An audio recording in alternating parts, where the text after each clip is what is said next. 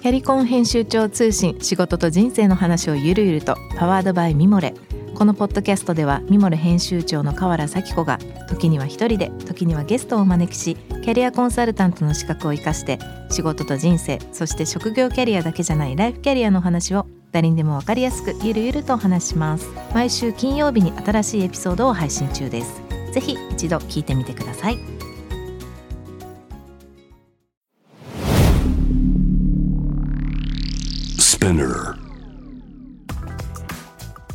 こんばんは、ナビゲーター中道大輔です。Vision to the Future 日本のカルチャーを作り出すもの、こと、人の魅力を引き出し、世界に向けての価値観を共有するクリエイティブプログラムです。10月の26日の深夜です。皆様、いかがお過ごしでしょうか？えー本日はですね、またあの、急遽ロンドンから、えー収録をしているんですけれども、そうですね、こちらも秋が進み、もう冬になる直前かなと、日本も結構寒いっていうふうに聞いてますが、なかなかね、季節の変わり目なんて、体には皆さん気をつけてください。番組への質問、えー感想は、ぜひ、ホームページの方のメッセージからお願いいたします。ツイッターはハッシュタグ、ビジョンフューチャーをつけて、ぜひぜひつぶやいてみてください。さらに番組のインスタグラムも更新しております。ビジョンフューチャー813ということでゲストの情報を発信しておりますので、そちらも方もぜひお見逃しなく。えー今夜お迎えするゲストは、チップサンドをゲームミュージックとして世界に広げたオリジネーターで、アーティストチップ田中としても活動されております。作曲家田中宏和さんお迎えしたいと思います。こんばんは。あ、こんばんは。田中です。どうもありがとうございます。今日はお忙しいところ。今日はあれですか、ご自宅から入っていただいてそうですね、自宅ですね。ありがとうございます。ありがとうございます。すいません、ちょっと、ロンドンと日本の田中さんのご自宅ということで、あの、なかなか聞きづらいかもしれませんが、よろしくお願いします。はい、こちらこそよろしくお願いいたします。はい。はい、じゃあ僕の方からちょっと簡単に田中さんのプロフィールご紹介したいと思います。えーご存知の方もたくさんいらっしゃると思いますが、えーゲームソフト、マザー1、マザー2、メトロイド、バルーンファイト、そしてスーパーマリオランドなどの音楽を手掛けらっしゃっていて、そうですね。それとは別にもポケットカメラ等々の商品開発なども、えー携わってらっしゃいました。えー作曲家としてもテレビ、アニメ、えーそして映画のポケモンの楽曲も手掛けらっしゃってます。えー2007年に大人ブランコ、アクセラビーチ、そしてチップ田中として、まあ、2007年よりですね、数々の名義でえー DJ ライブ活動も行ってらっしゃいまして、2017年自身初となるファーストアルバム、ジャンゴをリリース。フジロックもね、ご参加されてるということで、そこでまあ、えっ、とですね、来月、えー11月17日、チップ田中さんとしてですね、サードアルバム、ドマーニをリリースされる予定でいらっしゃいます。かなり精力的な活動をずっとされてるようですけども、ちょっとね、あの、今週は、これまでのことからいろいろと紐解かしていただきたいなと思いますが、まず田中さん、あの、80年代に任天堂入社されて、あの、まあ、サウンドデザインっていう、こう、それこそ、仕事を確立されていったようなプロセスだったのかもしれないんですけれども、80年代の任天堂どういう状況だったんですか？あの、今、今を振り返ればですね、皆さんこう、任天堂ってのは世界の任天堂だと思うんですけど、あの頃っていうのは、今でこそね、あの、世界の任天堂とか、うわ、すごいですねとか言われるんですけど、まあ、当時は本当に、ん。うん、ほ、まあ、あの、関西の人は、やっぱり任天堂って会社は、それなりってたと思うんですけど、京都とかね。でも、まあ、普通で言うと、うん花札の会社とか、おもちゃの会社ね。要するに僕らの子供の頃はおもちゃだったんですよね。なんで、っていうのと、あとね、僕自身が任天堂に入った時に、あの、恥ずかしくて周りに言えなかったです。この名前を。それはなぜかというと、当時やっぱゲームっていうのは、まあ、主にね、やっぱりそのアーケードゲームがメインでして、で、やっぱりアーケードゲームの場所っていうのが、やっぱ不良のたまり場とかね、全く印象がなかったもんだったので、まあ、本当そういうようなイメージだったんで、割と友達にも隠してやってたかな。でもね、あの、その、募集があったのが、まあ、音に関するエンジニアっていうような感じだったんですよね。で、で、あ、気楽そうやな、おもちゃの音なんやっていう感じで、じゃあ気楽そうやからう ん入ろうみたいな感じです。気持ち的にはうね。ん。じゃあまだその、テレビゲームとかになる前？前ですね。そうですね。入った時は、要するに、アーケードの、あの、インベーダーゲームとかっていうのはゲームあったんですけど、まあまあ、家庭用のああいうゲームはなかったですね。ファミコンの前だったんですよ。で、入って1年にやったのが、あの、ゲームウォッチっていうピコ、液晶でね、動くゲームがあって、まあ、それから入ったんですよね。でその頃はゲーム音楽っていう言葉もなかったし、音が鳴ったとしても1音ですよね。ピッピッピッピッコピッコぐらいな感じかな。で、それも一応作るっていう仕事だし、ゲームも中も考えるっていうのは、まあ商品開発でしたね。結局。ええ。はい。その頃から、こう、もともと田中さんはこうずっと音楽やられてたんですか？うん、それあ趣味でね、趣味で音楽やってて、まあまあ子供の頃にピアノ習うとかそういうことはあったんですけど、別に音楽を勉強したわけなくて、で、会社入る時もね、その条件的に作曲ができるのかできないかっていうのは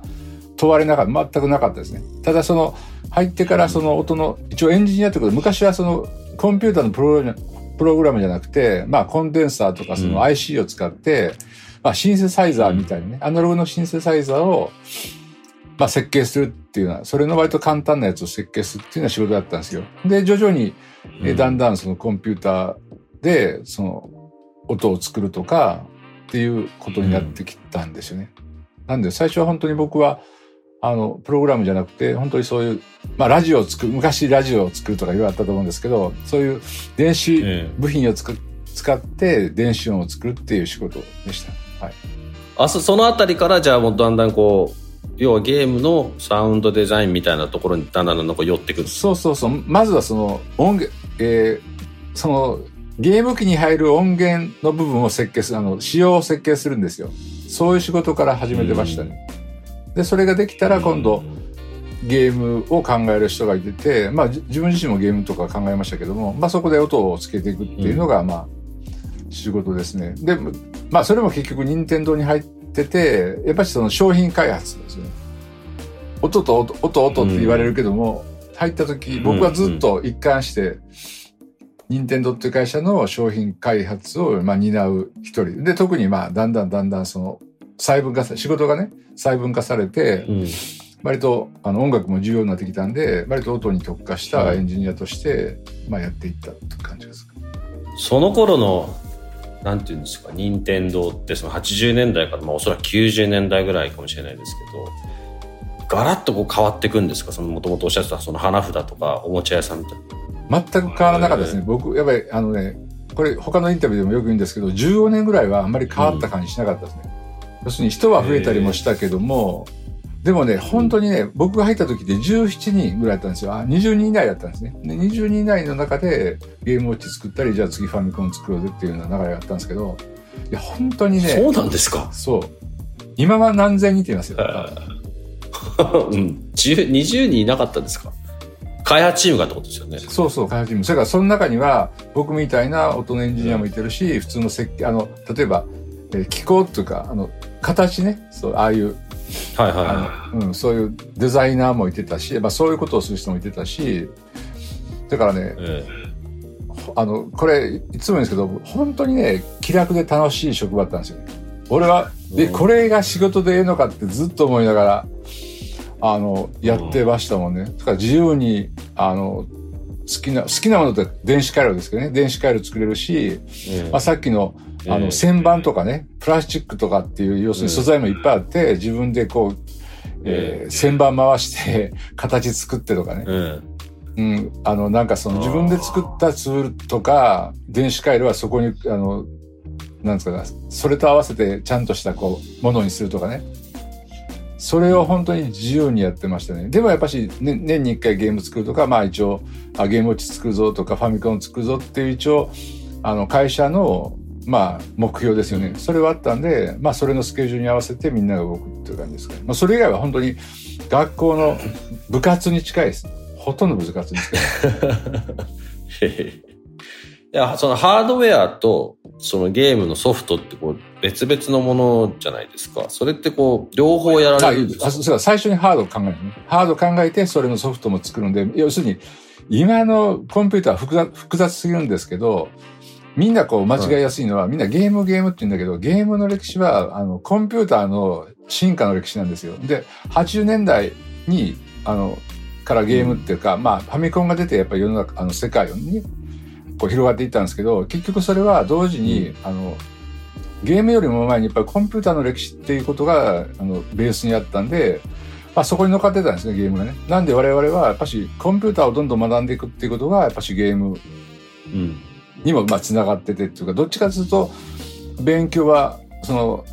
コンピューターの基礎みたいなことの勉強がメインでしたね。でそれの応用したことがゲームであったりゲームのサウンドっていうのがベースですね。あまりちょっと僕自身はあのゲームは詳しくないんですけどもあの今、ね、ゲームの進化比較的そのコンピューターの進化という話でしたが、まあ、ただやっぱりあの、まあ、ドンキーコングとかマリオとか、まあもう詳しくない僕でも必ず通ってる、まあ、これ多分世界中の誰もが通ってきてると思うんですけどその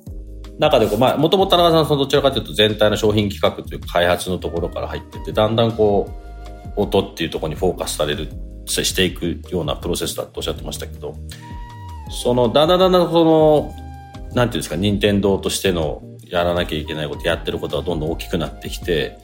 だんだんそのサウンドっていうところの重要性みたいなのが、だんだん変わっていくフェーズがあるんですか？それ、それもね、要するにコンピューターの進化って言いましたけど、うん、要するに最初って3音しか出なかったんですよ。はい、でもそれが、どんどんどんどんコンピューターが進化してっていうのは、要は処理スピードが上がるとか、あの、要するに、どんどんどんどん小型化されて、機能がね、コンピューターそのものの機能があったんで、最初は3音しか出なかったものが8音出るとか、割とそういう、あの、そういう進化だったんですよね。だから我々が次。可能性がどんどん広がっていったみたいな感じ。そうそうそう。だやれることが、我々も考えるんだけど、要するに常にコンピューターの限界と戦うみたいなとかって、その昔で大したことはできなかったわけじゃないんだけども、要するに家庭用のゲーム機として、うん、まあ2万とかね、1万ぐらいの値段で、だから原価ってもっと安いですよね。その原価の中でどんな最大のスペックを考えたときに、いや、それで、うん、あの、画像も動かして、音も動かしてっていうところのやっぱり限界がおのずとあるんですよ。で、その、うんうん、我々の仕事はその限界の仕様をどんな風に作っていくかっていうところがあって、まあ結局それがどっちかというとメインですかね。それから要するに技術者なんだけども、その技術をどんどんどんどん革新するわけじゃなくて、やっぱりゲームってやっぱしアミューズメントつか、まあエンタメですよね。だから、どんな機能があれば、まあ、なんつうかな。みんなをドライブできるのかとか、まあ音に関しても、いや、こんなくらいの音の仕様があったら、うん、まあどんなゲームにも対応できるんじゃないですかね、とかっていうようなことがあって、うん、やっぱし遊びを提供するもんとしてを常に考えるっていうのが、まあ、任天堂にいた時の仕事ですね、割とね。でも意外とみんなはそういうふうに考えずに、あの、面白いゲーム、面白いゲームと思うんだけど、うん、僕たちは、まあそういう感じ、常にその姿勢はそうだったんですよね。で、それが多少、えー、あの、世の中が進化してハードが変わったとしても、やる、うん、やることは一緒なんだよね。うん、要するに、3音しか出なくったとしても、まあ、例えば、絵で言うと3色しか出ないとかね。で、それが16色になって32色になったとしても、やっぱり何をどう面白く思ってもらえるのかっていうのは、まあそこまで変わらないわけじゃないですか。まあそれ料理でも要するに卵でもね、うん、料理でもそうじゃないですか。別にその高い食材を使うからうまいわけじゃなく、ね、組み合わせとかどうしたらっていうことが、やっぱり料理の基本にあったりするんですよね。なんでやっぱりそういうところを見てて、はい、当然技術も大事なんだけど、やっぱり大事なのは、あの、うん、誰相手っていうのは人相手なんで、まあそこですよね。うんで、多分、いろんなゲーム会社があったり、いろんな、あの、ゲームがあったけど、割と任天堂って会社は、さっきのすごい自由だって言ったけど、その自由さの中で、割とその、お前、これ、売り上げ500万やとかね、そういう、うん、こんだけ売れへんかったらあかんねやっていうようなことがね、全くなかったんですよね。だから自由だって言ったところは、多分それって方針だったんか、やっぱり前社長のね、考えだったかよくわかんないですけど、うん、僕たちは、うん、あの、開発期間と、まあ、ある程度の予算はね、示されてたと思うんですけども、その現場に関して言うと、うん、これを500万台売りなさいとかっていうような、そういうノルマは、あの、聞いたことなかったですね。それ20年ぐらい。ああ、僕が出た15年は聞いたことなかったですね。うん。なんで割とその、集中できたっていうかね、それはそう思って、このなんだかわからん開発の連中をね、自由にさせたろうとかって思ってたかどうかわかんないですけど、まあでもそういうことは、まあ営業の、えー、対の人には結構厳しいことをね、まあ社長はおっしゃられたと思うんですよ。相当厳しかったと思うんですけど、でも、こと開発のスタッフに関して言うと、いや、本当にね、あの、なかったんですよね。そういう、要するにお金で縛るっていうかね、上限を。なんかその、素晴らしいですね。いや、本当そうですよ。そうそう。全くなかったですよ。で、そういうこともほら、割とインタビューの中でそう聞く人もいなかったんで、ほぼね、ゲームの内容とか、マリオだ、ゼルダだっていうようなことばっかしちゃったんですけど、でもやっぱし、うん、ムードとか、開発の開発、ああ、任天堂の開発の人たちの持ってたムードっていうのは本当に自由でしたね。うん、例えばね、琵琶湖の、琵琶湖、水の上を歩く靴を作ろうぜとかね。そんなのあったんですか？そんなことをやってる人だったし、いやいや、いや、これ本当ですよ。うん。それから、いろいろですね。僕もその音だったけど、あの、要するに、ボディソニックっていうかね、要するに、スピーカーを、あの、お尻の下につけてね、あの、まあ今でこそ、あの、なんつうのかな、えー、映画のね、映画を見るためにほら、こう、サブスピーカー作るとか、そんなシステムあるじゃないですか。あの、5.1ちゃんみたいなことあるじゃないですか。で、でも当時から、あの、お尻の下にスピーカーを結構大きいのやって、ドーンってね、爆破した時はお尻が震えるとか、そういうことを結構真面目にやってましたね。で、あ、でもこれはやっぱし、その、あの、なんつうかな、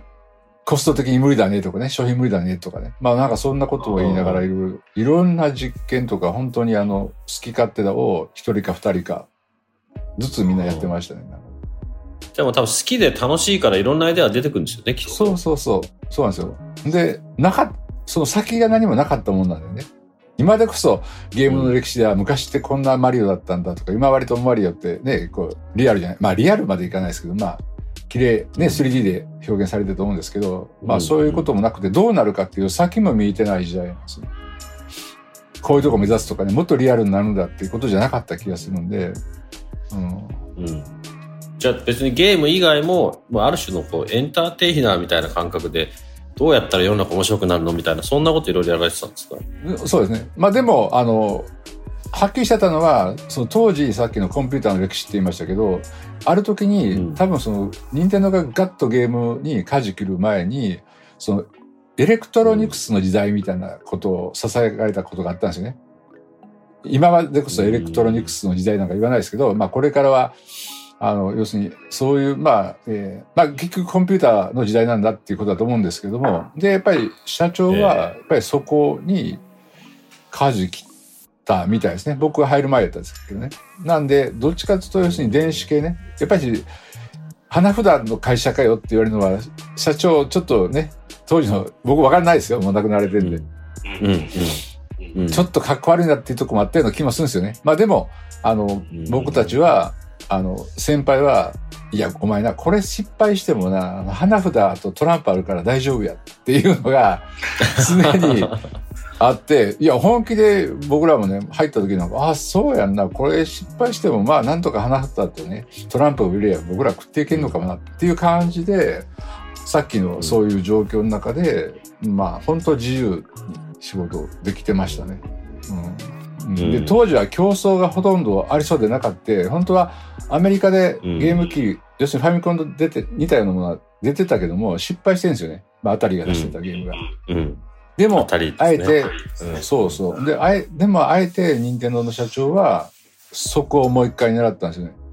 それはなぜそうしたか分かんないです。なんで、ファミコンのハードが出てきて物が泳いだ時にも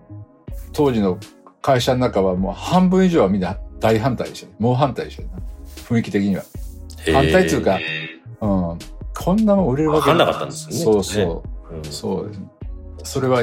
今思っても、ああ、あの時みんなこれ売れるなとかって言ってる人誰もいひんかったなっていう。で、能天気で開発の我々だけが、なんかヘラヘラしながらやってた感じかな。ヘラヘラっつって怒られるけど。うん、面白いですよ。いつもトイレでね、おしっこ捨てるじゃないですか。まあ、おしっこつか。ね、トイレで、で横に営業のおっちゃんが来るんですよ、いつも。で、お前、田中、お前、売れるもの作れよって、俺ら楽にさせよっていうのが、毎回トイレに行くと、やっぱり営業のおっちゃんが来たり、そんな雰囲気なんですよ。で、そんな雰囲気の中で、なんか、僕たちはのびのびと、なんか、気ままにっていうかね。まあでも、上のその当時の部長さんはね、とかはね、やっぱりそれなりの、なんだろう、うん、危機感を持ったり、苦しい思いを持ちながらやっぱし商品開発されてたと思うんですけど、なぜ入社1年目や2年目の我々はもう、もう関係ないですよね、そんなね。さっきの、まあ、トランプあったらなんとかなるやんっていうね。なるほど。うん。かなりその任天堂の、あの、まあ、ゲームの当初というか、オープンな、あの、時の話をいろいろしていただいたんですが、そこから、こう、大きく世界にこう広がっていくようなタイミングがどんどんどんどん出てくると思うんですけども、任天堂からは、えっと、田中さん、任天堂は20年ほどいらっしゃったんですよね。で、その、そのちょうど20年ぐらいの間に結構こう、ガッとこう、なんていうんですかね、世界に広がっていく時はいらっしゃったんですか、任天堂に。自分がいてた20年はほとんど変わってないですね。あの、社長がほぼ一緒でしたしね。うん。ただ、うん、人が増えるのは増えたし、まあ、あとその機材が、やっぱり使ってる機材が変わるとかね。なんですよ。で、もし本当に、あの、その時に、まあ、日本の人たちじゃなくて、そこにこう、海外の人も出てくるわけじゃないですか。そこってなんか意識されたりしたんですか？そこは、例えば日本だと、あの、なんつうかな、こう、ファーストシューティングゲームっていう、こう、ピストルとかそういうほら、もんで撃つようなゲームって、まあ日本ではそこまでこう、あの、人気はなかったんですけど、やっぱりアメリカなんかはもう、まずそれがそういうことは、割とそういうゲームは流行る、流行ったっていうか、割とそれは、そこが違ったかもね。それから、アメリカ専用のゲームもあったし、でもその、例えば、シューティングゲームのアメリカで売った商品は日本で売れなかあ売らなかったりとかっていうようなことはありましたね。うん、で、あの、やっぱりそのゲ、ームのショーっていうのが毎年ね、いろんな場所だったんですよ。イギリスであったり、あロンドンであったり、あドイツであったりアメリカだったりやったんですけどやっぱりそういうことにまあ参加させてもらうてたんですけどやっぱし年々ねやっぱりこう人も増えるしやっぱりあの任天堂だけじゃなくて、まあ、他の会社もどんどんいろんなタイトルが出てきてやっぱりどんどんどんどん盛り上がってるっていうのは、まあ、外に出た時に、まあ、初めて感じた感じですかね。うん、なんで要するにどんどんどんどん競争まあ競争してるっていう感覚は少なかったですけどもでもまああのいろんな会社が増えたなとか、まあ、いろんなタイトルが出てるなっていう感じはしましたね。クリーチャーズをまあ代表として始められたんですか？この会社いや違いますね。あのもともとあった会社の社長と交代したはい。クリーチャーズはどうどういう会社なんですか？えー、まあポケモンの半ケモンの一つなんですよ。うん。そうそう。で、田中さんはそこで、どんなことやる？の社長業ですか？社長、社長業。うん、社、全く社長じゃないけど社長業みたいなことですよ。あの、そのね、辞める前に、その、それもね、うん、まさかポケモンが流行るとは思わなかったわけじゃないですか。さっきの任天堂と一緒でね。で、その時にたまたま、あの、ええ、アニメの音楽をやってみいひんっていう話があって、で、でも、まあまあ、あまあまあ違う。で、受けたんですよね。なら、始まったら大変なことになっちゃって、で ちょうどちょうどこう盛り上がる直前だったんですね。入ったのそうなんですよ。で基本的に普通まあ普通の会社ってこう副副収入禁止っていうかね副業禁止みたいなとこあったんで。で、ええ、それを社長にまあ任天堂当時の任天堂社長に説明しに行ってまあまああの、うん、退職したって感じですけど、ね、でそのクリチャーズって会社はまあ、ポケモンのプロデュース会社だったんで、うん、まあ、そこに、うん。えー、属しながらっていう感じですかね。属しながら、あ、その自分の音楽活動も始めるってことですか？あ、そうそうそう、あの、割と。ああ、なるほど。そうそう、あの、要するに、ゲーム音楽はそこからしなく、ほぼしなくなったんですけど、ほぼアうん、アニメの、うん、音楽かな？アニメ、テレビアニメとか、テレあの映画のポケモンの音楽を、うんうん作るようになったんですよね。で、そこからまあ約20年ぐらいかな。まあ15年。あなるほど。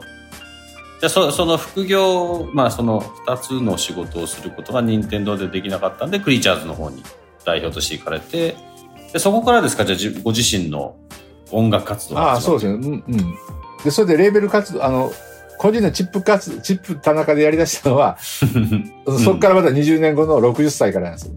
あ、そうなんですか。あ、そうかそうか。だから、その、先ほど一番初めにご紹介したみたいな、こう、いろんな名義があった、あるんですね。は、そうそうそう、その前、手前に、なんか、まあ、ある時本当に、その、なんつうかな、かつて自分がやってた任天堂の時代のような音が、はや、うんまあ、あ持ってはやされるっていうか、面白がられたり、で、ゲームボーイで音楽やる連中が、まあ、チップチューンとかって言われる人たちがたくさんいてて、で、うん。田中さんそんな音楽やってる人たちがいますよって友達に紹介されていろいろ見るようになった時にへえって思ったんですよね。で僕自身がもともとまあ本当に20代からレゲエが好きで割とそのクラブ的な音要するにすごい重点用でサウンドシステムがあってでまあテクノもそうなんですけど、そういう音楽が本当に好きだったんですよずっとね。でうん。任天堂の時のゲームも、まあ僕はあの、本当にレゲエが好きだったんで、そのスライロビーとかっていうのはリズムセクションを真似たようなリズムで、ををあのゲーム音楽の中に使ったりとか、まあ割とそういうことをしてたんですけど、まあでも、そんな流れになってますね。大きく分けるとね。えで、それをなんかまだ、えー50ぐらいから、そういうこと、あの、自分のやってた、まあ昔やってたようなファミコンの音とかゲームボーイのやってた音と、まあ自分がずっと好きだったレゲエとかテクノとか、まあロックも好きだったんですけどね。うんまあそういうのが混ざったような活動をしたのが、まあチップ田中ですね。じゃあ結構いろんな、いろんな要素がミックスされてるんですね。多分ね。そうそう。自分はミックスさしようとは思ってないですけど、まあ本当に年齢が年齢なんで、まあずっといろいろ音楽が好きで、恐ろしい、頭おかしいぐらい聴いてきたと思うんで、まあそれを本当に 生かし、生かしてんのか生かされてるのかよくわかんないですけどね。だから未だに、生かされてるんですね。うん、うん。聞くことも聞くし、まあやるのもやりながらっていう感じですかね。じゃあそのチップ田中としての、まあ、3枚目のアルバムリリースが今回ってことですよね。結構ですね、3枚目のアルバム。なんと、これチップ田中名義ではどのくらいやられてるんですか？これで 3, 3枚目ですね。ですから60から始めてああ3枚目。結構長い間、はあ、チップ田中やり始めたのは本当に50歳ぐらいからなんで、まあ十何年ですね。ああ、十何年かな。十数年かな。い。今回のアルバムはなんかどんなテーマだったんですか？あテーマというか、やっぱりあの、それまではね、まあ本当に数年前はこうフジロックで出させていただいたりとか、まあ割とその、うん。僕は年齢いってんだけど、まあ割とその若い人の、に混ざって、いろいろクラブみたいなところで、まあ回数は少ないですけど、まあまあ、いろいろやらせていただいたんですよ。やってたんですよ。で、やっぱりそういう連中から受けてる刺激も多かったし、やっぱりこう爆を、うんまあ、大音量で鳴らすっていうのがやっぱり自分昔から好きだったんで、それですかね。まあ、それを生かした活動がチップ田中ってことなんですけど、でも、それがね、やっぱコロナで全くなくなってしまって、ほぼうん。ライブもないままに、まあ、割とい家でこう、過ごすわけじゃないですか。で、割と、はい。なんていうかな、結構その CD とかレコードとか、まあその他いろんな音源があって、まあそれを自宅にいてるんで、こう、まあ片っ端からっていうかいろいろ聞いてる期間がやっぱおあ、時間が多かった気がするんですよ。う。ん。なんで、割と1枚目とか2枚目にあったようなそのダンス的な音はもう残ってるんですけど、まあでもどっちかというとリスニングに耐えるのか、割とこう、ゆっくりした曲とか、まあ割とそのロックっぽいものとかね、が前作以上に多いのが、まあ今回のアルバムかなっていう感じですかね。なるほど。J-Wave Vision to the future. Vision to the Future 中道大輔がお送りしております、えー今夜の田中さんのお話いかがでしたでしょうか？あれですよね。生きるレジェンドのようなこうねあの80年代からのここまでの話としては、まあ、まだなんか全然多分いろいろ聞ききれてないこととか本当にいろんなことがあったんだろうなということは推測できますし任天堂がねかなり自由な会社で、まあ、クリエイターとしてはすごく言いやすい場所だったからああいう形になったんだろうなっていうのはなんか想像つきますねさすがですはい。ということで、まあ、あの、またちょっとね、来週もう少し違った話というかね、こう今後の話とかもね、もう少し聞いてみたいなと思いますが、今週はこの辺で、えー終了したいと思います。来週も、えーチップサウンドをゲームミュージックとして世界に広げたオリジネーターであり、作曲家の田中宏和さんをお迎えしたいと思います。えーもし田中さんにね、えー質問、感想等々もしありましたら、ぜひ番組のホームページからお願いいたします。ツイッターはハッシュタグビジョンフューチャーをつけてつぶやいてみてください。番組のインスタグラムも更新しております。ビジョンフューチャー813、えーそちらの方もね、ぜひぜひチェックしてみてください。Vision to the Future、えー今夜のここまでのお相手は中道大輔でした。See you next week. Good night.